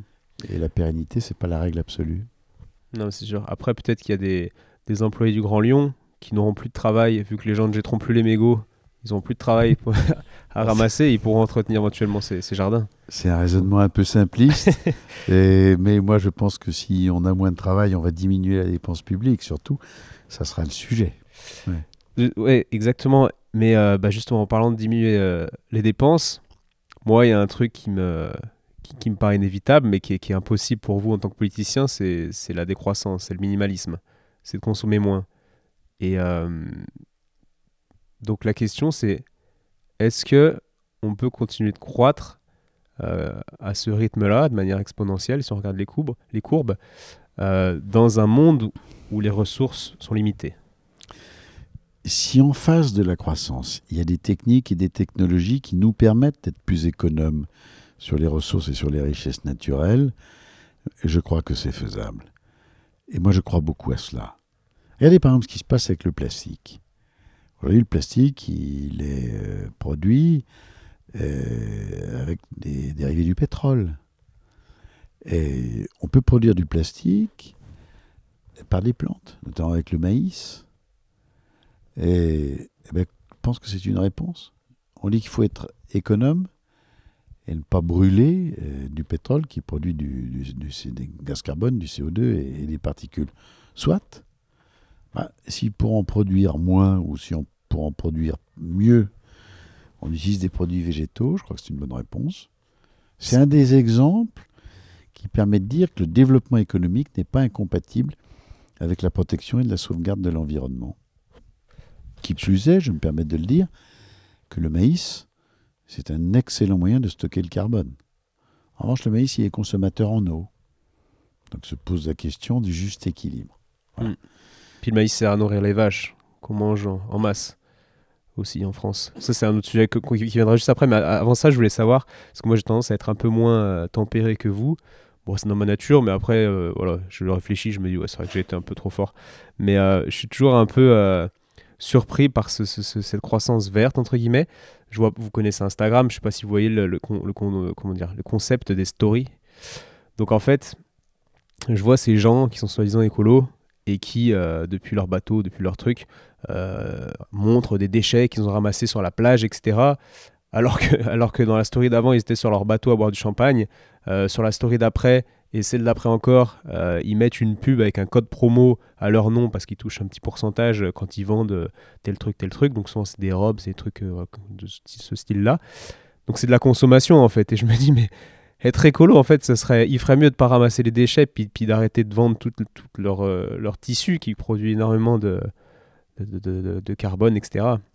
Vous voyez ce que je veux dire? Je trouve qu'il y a un non-sens en fait dans, entre croissance et écologie. Je trouve qu'il y a quelque chose qui qui va pas quoi. Je comprends bien, mais là aussi, est-ce qu'il n'y a pas une solution qui consiste à créer des filières de recyclage? Moi, je, me souviens quand même de l'époque où partout en France, on trouvait des stocks de ferraille partout. Euh, vous êtes dans les villages, euh, vous aviez l'ancien tracteur, l'ancienne herse, l'ancienne charrue, quand on est passé au tracteur plus moderne. Euh, et vous aviez des déchets dans la nature qui étaient des déchets de ferraille. On a mis en place un système de recyclage de la ferraille, de collecte de la ferraille. Aujourd'hui, euh, on voit pratiquement plus de ferraille euh, à l'extérieur. On est en train de mettre en place des systèmes de recyclage des voitures, des ordinateurs, etc. Parce que c'est un sujet aussi pour tous ces euh, outils qui étaient au service d'économie, machines, ordinateurs, et ainsi de suite. Des systèmes de récupération. Donc, on peut dire, pour qu'il n'y en ait plus, il faut changer de société. Et puis, on peut dire aussi, cette société, elle peut générer des systèmes de recyclage qui sont performants.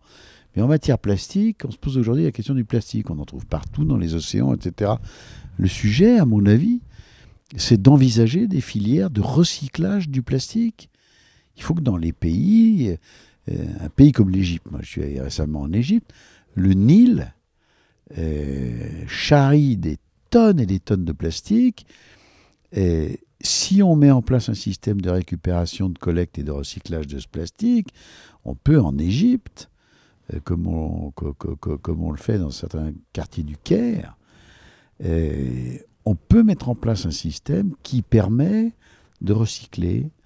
Et, je trouve, et là on peut associer la population à cela. Encore faut-il que la filière de recyclage, elle génère une valeur euh, qui permette d'intéresser celles et ceux qui y participent. C'est ce qu'on a fait avec toute une série d'outils en France, sur le papier, sur le carton, sur le verre. Et ça marche. Alors il faut en même temps sensibiliser dans les écoles, ça c'est le travail de l'éducation nationale, et c'est le travail de l'État, de la puissance publique, à cette nécessité de recycler. Voilà, donc le, développement n'est pas incompatible avec la sauvegarde de l'environnement. Mais j'entends bien que la facilité, ou pas, pas, la facilité, mais la réponse la plus radicale, c'est allez, on change de société. Mais qu'on me cite dans l'histoire de l'humanité un changement radical de société qui a été pérenne. Moi, je, un peu historien, mais moment perdu. Je suis juriste, donc je m'intéresse évidemment à la Révolution française, euh, aux États généraux, euh, à la Constituante, euh, à l'Assemblée législative, à la Convention, etc. Cette histoire qui est la nôtre, ben, je ne peux pas m'empêcher de penser que la Grande Révolution, qu'on appelle la Grande Révolution, elle a débouché assez rapidement sur une véritable révolution euh, c'est-à-dire qu'on est revenu à l'Empire, un système qui n'est pas démocratique, et puis ensuite à la Restauration, qui est un système qui n'est pas euh, euh, démocratique du tout, pour revenir ensuite à la République. Donc ma thèse, en, vous faisant cette analyse qui est un peu éloignée des problèmes environnementaux, c'est de dire que dans toutes les civilisations, dans tous les pays, la révolution pérenne, ben, ma foi, ça a eu des inconvénients. Et ça n'a pas toujours été une réussite absolue. Donc moi, je ne crois pas à une révolution euh, dans le domaine de l'environnement. Je pense qu'on doit faire évoluer notre société, on doit le faire d'ailleurs de manière paisible. On doit évidemment, quand il le faut, dans certains cas, mettre des contraintes. Mais la règle, ça ne doit pas être la punition et la contrainte. Les Français ne l'accepteront pas. Et je pense que ça se fera à leur préjudice. Je comprends bien, puis je vais bien réfléchir là-dessus, mais c'est vrai que les choses qui évoluent lentement, ça ne correspond pas à à ma nature, mais, mais je comprends bien et je pense que vous avez même raison. Va, ça va pas assez vite. ouais, j'aime quand les choses vont vite. Mais il faut parler, on peut parler du rythme. Hein, et, le rythme, il se fait aussi avec l'évolution des techniques et l'évolution des sciences. Hein. Quand on parle par exemple d'énergie nucléaire et qu'on dit on va pouvoir maîtriser la fusion, euh, mais qu'on la maîtrise, ah, ça ne produit pas de déchets, donc c'est un avantage considérable, mais que ça sera dans X dizaines d'années, je comprends bien l'impatience sur des sujets aussi lourds. Hmm. On va revenir à, la consommation et, euh, alimentaire surtout. On parlait dans le podcast, je ne sais plus quel numéro, mais j'étais avec Christian Tête-Doigt qui m'a dit il bah, faudra en parler aux responsables de la région. Je ne sais plus qui, Kim, Kimmerfield vous connaissez La métropole, bien sûr, David Kimmelfeld, qui est président de la métropole. Un collègue à vous alors? Alors, moi, je ne suis pas du tout à la métropole, je suis vice-président de la région. Oui, mais lui est président de la métropole. il me disait qu'il faudrait lui en parler parce que euh, on parlait du locavore et, il me disait, alors tous, ces chiffres sortaient, je crois que je vous les ai dit l'autre fois. Christian tête me disait, mais aujourd'hui en Rhône-Alpes, on produit 4, enfin, 95% de ce qu'on produit euh, va à l'extérieur et 95% de ce qu'on mange en fait vient euh, de l'extérieur de la région Rhône-Alpes. Il y avait un non-sens absolu en fait entre cette production qui partait et, alors que tout pourrait se faire quasiment localement. Quoi. Je ne peux pas valider ou infirmer ces chiffres. Ce que je constate, c'est quant à la région, dans nos lycées, on crée le label La région dans mon assiette. C'est-à-dire qu'on incite les cantines de nos lycées à consommer des produits de proximité. Et quant au service de cette politique, on met en place des outils qui permettent de rassembler les producteurs notamment sur les produits bio. Quand vous produisez des fromages dans les monts du Lyonnais, des fromages de chèvre, vous n'êtes pas à la dimension de la consommation d'un lycée de 1500 élèves. Donc il faut créer une filière, regrouper les producteurs, mettre en place des systèmes de collecte de ces produits pour que vous puissiez alimenter vos lycées, vos collèges pour les départements de la métropole ou vos écoles pour les villes. Bon. Quand on fait cela, on travaille au service euh, d'un projet qui est un projet assez simple, hein, consommer au plus près de chez soi des produits de chez soi. Qui plus est, euh, dans notre région Auvergne-Rhône-Alpes, on a une chance folle, c'est qu'on a beaucoup de produits de qualité, beaucoup d'appellations contrôlées, beaucoup euh, de produits labellisés comme produits de notre région, produits de qualité. Alors il faut faire attention pour les collèges et les écoles parce qu'il y a beaucoup de vin. Bon, mais il y a aussi d'autres produits. Il y a les fruits rouges de la vallée du Rhône, il y a les légumes, euh, de la Bresse et du Val-de-Saône, il y a les fruits euh, des monts du Lyonnais, euh, il y a les céréales, il y a la volaille de Bresse, il y a la foule de, fromages labellisés. Voilà. Et cette région, elle a cette chance-là, donc on consomme dans la proximité. Mais je voudrais vous dire une chose qui me frappe. moi, je crois beaucoup aux échanges économiques. Je crois beaucoup euh, au changement euh, de, comportement par les échanges économiques. Euh, faire un peu de politique, mais si on a réussi à faire tomber ce, ce fameux mur et ce fameux rideau de fer avec l'ancienne Union soviétique, c'est parce qu'on a développé des échanges. Alors ils ont été culturels, de plus en plus ils ont été économiques, parce que c'était une Union soviétique qui avait besoin de consommer. Euh, des produits euh, dans des domaines extrêmement divers. Eh bien, je, réponds à ce que vous avez dit sur euh, les productions de la région Auvergne-Rhône-Alpes. Si on limite ça, si on contraint cela, si on empêche les échanges de produits alimentaires, ben, très clairement, je pense qu'on change de société, de civilisation. D'une société très ouverte, on en fait une société très très fermée. Alors que ces échanges n'aient pas des conséquences excessives sur l'environnement, notamment avec les questions de transport. Je le comprends parfaitement, mais je dis quand même attention. Cette tentation que nous avons dans le monde d'aujourd'hui, de nous refermer, de limiter et de contraindre ces échanges, c'est ce qui crée le, souverainisme. Et derrière le souverainisme, il y a aussi un peu du nationalisme, qui n'est pas forcément euh, la solution que, que je préfère. Moi, je crois beaucoup aux échanges, je crois beaucoup à l'ouverture, et les échanges économiques, c'est un très très bon outil pour avoir une euh, civilisation, une société beaucoup plus apaisée, qui a une ouverture d'esprit euh, sur les autres, qui sont plus tolérantes et, plus ouvertes. C'est une bonne réponse. je vais la réécouter. Mais j'essaie de vous faire des bonnes réponses. J'apprécie. Je vais vous partager quelques, quelques chiffres. Donc je vous les lis. Sur la sur la consommation euh, mondiale de viande. Donc chaque année, il y a 66 milliards de bêtes qui sont élevées et tuées pour notre consommation. Donc entre 70 et 2014, on est passé de 28 kg euh, de consommation de viande par an par personne à 43 kg sur l'échelle de la planète. Dans les pays développés comme la France, on est à 76 kg par an par personne de viande. Donc il y a 75% des terres agricoles aujourd'hui qui sont dédiées euh, pour faire pousser de la nourriture pour ce, pour ce bétail, on va dire. Et 1 kg de viande de bœuf, c'est pire que le mégot, euh, consomme 15 500 litres d'eau. Qu'est-ce que vous pensez de tout ça, de la consommation de viande et, et, de l'impact de cette consommation sur l'environnement? Je peux répondre, ce sont des chiffres euh, que je ne connais pas. Et derrière votre question se pose, euh, une, à mes yeux, hein, une double question. La première, c'est la multiplication de cette restauration rapide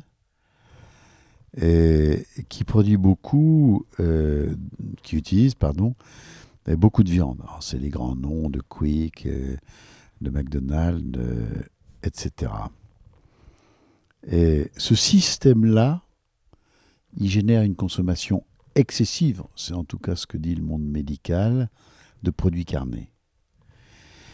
Et euh, je pense qu'il faut communiquer pour dire attention, à la fois sur la santé, mais aussi sur les questions environnementales, ça peut toucher ses limites. Donc pour répondre très clairement à cette question, sur euh, cette grande distribution de produits euh, cuisinés, restauration rapide, ben, je pense qu'il faut une communication très très puissante pour dire attention, on est au bout, on est aux limites de l'exercice. La deuxième chose, c'est euh, l'utilisation de l'espace pour la production de, quantités très importantes euh, de viande, production animale. Ce sont toutes ces techniques nouvelles dans le domaine agricole qui permettent de créer ces immenses exploitations. Et aujourd'hui se pose le problème du Brésil où on est dans un cycle infernal. Il faut de très vastes espaces pour que votre troupeau, parfois plusieurs milliers de bêtes, puisse vivre. Et en même temps, il faut le nourrir, donc il faut de plus en plus d'espace pour produire notamment du soja. Et c'est du soja OGM. Et moi, cette agriculture-là, c'est pas celle que je souhaite. Quand on regarde notre région Auvergne-Rhône-Alpes, la production du fin gras sur le Mézin, la, euh, production euh, euh, sur les départements et sur l'Auvergne d'animaux de qualité, et sur des exploitations qui sont de dimensions beaucoup plus raisonnables, je pense que c'est beaucoup plus raisonnable pour la défense de l'environnement. Moi, je crois beaucoup à une agriculture qui va devenir plus familiale. Alors l'agriculture familiale, c'est l'agriculture qui a disparu dans l'après-guerre, donc il faut être aussi extrêmement prudent. Il ne faut pas que cette agriculture familiale, elle provoque aussi euh, une diminution du niveau de vie de nos agriculteurs. Il faut trouver le juste équilibre. Mais ce que je veux dire par mon propos, c'est qu'on tombe aujourd'hui dans l'excès en créant des exploitations qui prennent des dimensions euh, surhumaines. Quand je dis surhumaines, c'est que c'est plus l'activité humaine à proprement parler qui la maîtrise, c'est la mécanique, et, ce sont des technologies qui, à mon avis, euh, portent des atteintes très très graves à l'environnement. Donc je pense qu'il faut retrouver juste mesure. Et attention, euh, quand on ouvre nos frontières et quand euh, sur des échanges économiques et sur des échanges internationaux, on travaille avec le Brésil ou avec l'Argentine, les conditions de ces traités qui permettent de faire circuler librement les produits alimentaires et notamment les produits carnés ça a une incidence colossale sur l'environnement. Ah, très clairement, plus vous importez de viande du Brésil, sans contrôle et sans limite, euh, plus vous prenez des espaces sur la forêt amazonienne. Hein. Pourquoi on le fait alors? Parce que les coûts de production dans ces immenses espaces sont des, sont des coûts très réduits. Donc vous mettez en concurrence avec des produits français euh, des exploitations qui ont des milliers d'hectares, qui sont souvent clos. Moi je connais bien l'Argentine ne pouvez pas vous empêcher de penser que l'agriculteur qui est dans les monts du Lyonnais, qui a une vingtaine de bêtes sur une trentaine d'hectares, et celui qui est sur plusieurs dizaines de milliers d'hectares en Argentine, eh bien vous produisez pas, vous ne produisez pas au même coup. Donc euh, je suis un libéral, Je crois beaucoup aux échanges. Mais je crois aussi que sur un certain nombre de sujets et de thématiques, les accords internationaux doivent poser des limites. C'est tout l'objet de, l'OMC, qui a ouvert les marchés, mais qui peut aussi, et qui doit aussi, et qui le fait d'ailleurs, qui pose un certain nombre de limites aux échanges internationaux, qui crée une concurrence, et qui une, concurrence qui n'est pas saine pour la protection et la défense de notre environnement. Hmm. Je suis bien d'accord. On, verra comment ça, évoluera euh, dans les années à venir. Dernière petite chose, je vois que vous êtes assez proche, via notamment ce, lieu où on est, assez proche des gens. Et comme je disais tout à l'heure, le cerveau dans un corps, il commande, mais il reçoit pas mal de feedback. Et moi, en tant que citoyen, je sais qu'il y a des associations, des choses qui existent pour donner nos idées à la métropole, etc., et essayer de, participer au changement, mais, euh, mais, moi, je suis membre d'aucun de ces trucs-là. Et, euh, et, dans la rue, on m'a jamais. Alors, on m'interpelle pour, pour me donner des tracts pour, pour des fast-food, pour des trucs. Pour, mais on m'a jamais, on n'est jamais venu me demander mon avis en fait, alors que j'aurais peut-être plein de choses à dire. Et j'imaginais en fait un système autour de vous, maire de Lyon, euh, qui récolterait des infos dans la rue, et un système moins, euh, comment dire, descendant, vous voyez C'est-à-dire un système où les gens, le peuple, donnerait son feedback au cerveau, un peu comme ça se passe dans le corps. On a bientôt fini. Ouais. Alors. vous avez des stratégies pour ça, non? Non, mais. Euh, je vous l'ai dit tout à l'heure, j'ai eu la chance d'avoir une vie politique bien remplie, d'exercer plusieurs mandats. Et euh, je me suis engagé en politique dans les années 1980, dans des circonstances très différentes politiquement de celles que nous connaissons aujourd'hui. Une situation, un état d'esprit très très différent. C'était une époque dans laquelle, quand vous étiez maire, vous étiez élu. En général, les élections de maire ont lieu au mois de mars, au printemps. Et quand vous étiez élu, vos concitoyens vous donnaient un mandat de six ans et vous gouverniez comme vous l'entendez. Et puis au bout de six ans, ils étaient contents, ils vous réalisaient comme maire. Ils n'étaient pas contents, ils changeaient de maire. Je pense que cette époque-là, elle est révolue. Pour toute une série de raisons. C'est les banalités. C'est qu'aujourd'hui, vous pouvez changer avec les réseaux sociaux et vous pouvez bouleverser l'opinion. Mais aussi, il y a un besoin d'implication. Mais aussi, il y a un partage des connaissances et une évolution considérable des mentalités. ils sont de plus en plus nombreux ceux qui comprennent les mécaniques budgétaires des collectivités. Ils sont de plus en plus nombreux ceux qui connaissent le fonctionnement de l'école et les responsabilités des maires. Ils sont de plus en plus nombreux ceux qui connaissent les plans d'occupation des sols devenus PLU. Et puis autour de ça se sont organisées des associations qui défendent une thèse, qui défendent une vision. Il y a un foisonnement euh, d'échanges, de connaissances. J'allais dire qu'il y a même un foisonnement démocratique qui ne correspond pas ou qui ne correspond plus à ce qu'est l'organisation politique de notre pays. Donc euh, je suis très sensible à cette question-là. Il y a un pays que je connais bien, c'est la Suisse et sa démocratie. On s'en est souvent moqué. On dit les Suisses, ils sont très très lents. Hein. Ils prennent une décision, mais oh là là, cette décision, elle mature, elle met beaucoup de temps à se mettre en œuvre. Regardez bien ce pays. C'est le pays qui a le meilleur système ferroviaire en Europe. Il n'y a pas plus difficile que de construire des voies ferrées, hein, parce que vous occupez d'espace, vous percez des tunnels, et chez eux, on traverse les Alpes. Hein, c'est pas de la fantaisie. Hein. Eh ben, ils y sont parvenus avec un système démocratique dans lequel le peuple a une voix extrêmement importante, dans lequel il y a des initiatives référendaires et dans lequel on peut euh, générer euh, des votes sur des sujets qui touchent des activités cantonales, des sujets cantonaux. Euh, on peut faire ça régulièrement. Voilà. Bien, je pense que notre système français, qui est un système très jacobin, où on confie une responsabilité à une autorité supérieure. On dit vous gouvernez pendant six ans, et puis finalement, on se retrouve au bout du rendez-vous et on s'en sommeille pendant ces six années-là. Et je pense qu'on est au bout de cet exercice. Donc, pour répondre très précisément à votre question, moi, je vais mettre en place sur Lyon, et j'y travaille actuellement beaucoup. Je me suis engagé à consulter euh, les Lyonnaises et les Lyonnais sur un certain nombre de sujets pendant la mandature je crois beaucoup à ça. On ne peut plus gouverner comme jadis. Ça veut dire aussi qu'il y a plus de lenteur. ça veut dire aussi qu'il y a plus de débat. Et pour qu'il y ait un bon débat, il faut plus de, de maturité démocratique. Moi, je suis exaspéré par nos émissions de télévision euh, sur des sujets politiques. On se dispute, on se mord les mollets, parfois on s'injurie, on se coupe la parole, on s'interrompt, on ne s'écoute plus et on ne se comprend plus. Mais voyez-vous, pour qu'une démocratie fonctionne bien, il faut s'écouter, il faut se comprendre, il faut avoir de la patience, il faut prendre du temps.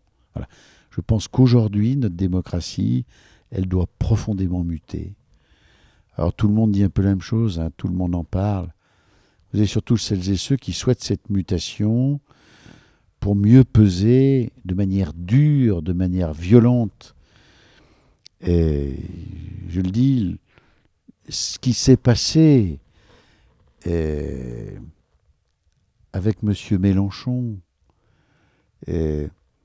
alors qu'il y a une perquisition dans ses locaux, dans les locaux de, son parti, la France insoumise, mais c'est complètement contraire à ce qu'il souhaite au plus profondément de lui-même, s'il est sincère, un débat démocratique. C'est complètement incompatible cette violence dans un certain nombre de milieux environnementalistes, euh, qui consiste à occuper l'espace, puis à dire vous ne ferez pas, alors que nos institutions judiciaires, on peut, se poser la question, est-ce qu'elles sont encore efficaces, pertinentes ou pas, ces institutions qui donnent un droit, et vous luttez contre ce droit parce que euh, vous dites, bah non, je ne suis pas d'accord, et vous, luttez contre par la force? Je pense que c'est un affaiblissement considérable de la démocratie française. Donc pour répondre très clairement à votre question, d'abord je pense qu'il y a un véritable risque, qui est un risque démocratique. Et en disant ça, je ne veux pas noircir le trait, je ne veux pas faire peur. Mais quand je vois ce qui se passe avec les manifestations des Gilets jaunes tous les dimanches, qui dégénèrent sur des violences graves, quand je vois comment dans la cité française, quand on veut se faire entendre, ben aujourd'hui on a tendance à défiler dans la rue, à casser le mobilier urbain, voire même quelques vitrines et à taper sur les CRS et les forces de l'ordre. Je me dis que notre démocratie est malade. Et la réponse à ça, c'est sans doute une réforme institutionnelle, hein, incontestablement, mais c'est aussi une réforme de pratiques euh, concrètes euh, de ce que j'appelle la démocratie du quotidien, ou de la démocratie qui, qui touche à des problèmes quotidiens. Et on parlait tout à l'heure, verdir une ville. Bah, peut-être que pour bien la verdir, il faut s'adresser à un quartier, recueillir les suggestions, comprendre. On parlait tout à l'heure du stationnement. Il faut peut-être s'adresser à une rue, à un micro-quartier, pour expliquer pourquoi on va supprimer des places. Quel est l'intérêt à terme? Voilà. La démocratie française, elle a besoin d'apaisement, elle a besoin de plus de dialogue, surtout de beaucoup plus de respect, de beaucoup moins de violence. Ça passe aussi par une initiative des élus qui doivent se lancer dans cette démarche. Plus de transparence aussi? Bien sûr, plus de transparence, mais la transparence, elle est là. Aujourd'hui, il n'y a plus de protection. Euh, voilà, la transparence est là, absolue. Tout le monde travaille à livre ouvert. Et si vous ne travaillez pas à livre ouvert, on saisit ce qu'on appelle la CADA, la Commission d'accès aux documents administratifs, et aujourd'hui, elle est très très large, pratiquement plein de secrets. Dans les contrats, par exemple, je connais l'époque où les actes préparatoires à un contrat n'étaient pas communicables. Aujourd'hui, ils le sont voilà, le dialogue avec votre interlocuteur, l'échange avec votre interlocuteur sur un contrat, la plupart du temps, on voit bien un élargissement de la jurisprudence. Donc, oui, la transparence, euh, la transparence est là. Moi, j'ai reçu Anticor, j'ai reçu fou de l'association euh, à Lyon, euh, en tant que conseiller régional. bon, je, sens que sur ces sujets-là, que vous connaissez bien, il y, y a, de moins en moins de freins, il y a de moins en moins d'obstacles. Non, la transparence, elle est là. On va regarder ce que fait, euh, avec toutes les réserves euh, que je lui porte, Mediapart. Hmm. Voilà. Et ce que je regrette d'ailleurs, parce que c'est la transparence, et ça ne doit pas non plus déboucher sur une chasse à l'homme. C'est sûr. Toute personne doit bénéficier d'une présomption d'innocence. Et puis surtout, toute personne doit bénéficier pour sa vie privée d'un espace qui est hyper protégé.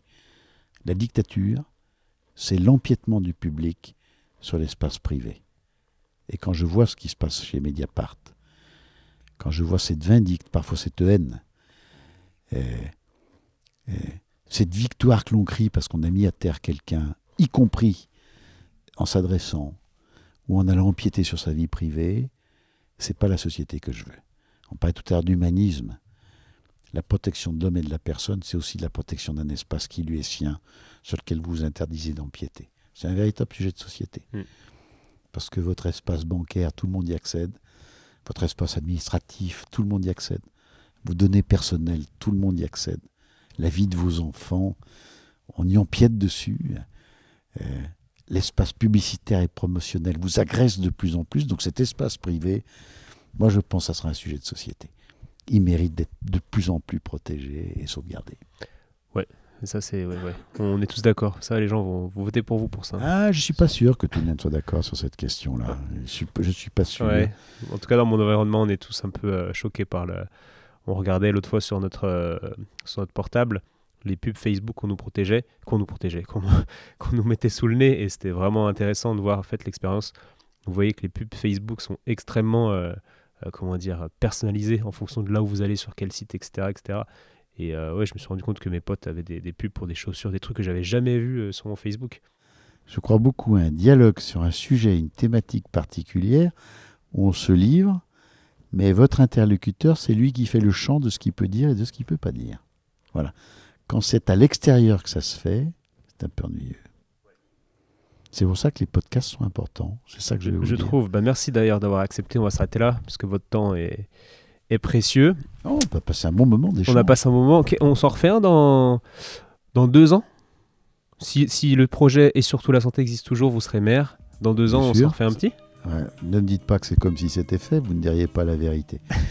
Mais euh, oui, volontiers, pour changer, pour, euh, pour parler de ça dans l'esprit qui est, qui est le vôtre, euh, qui permet de manière très apaisée d'échanger sur des sujets qui sont parfois des sujets très clivants. Mm. Voilà, merci. de Merci à vous. Au revoir.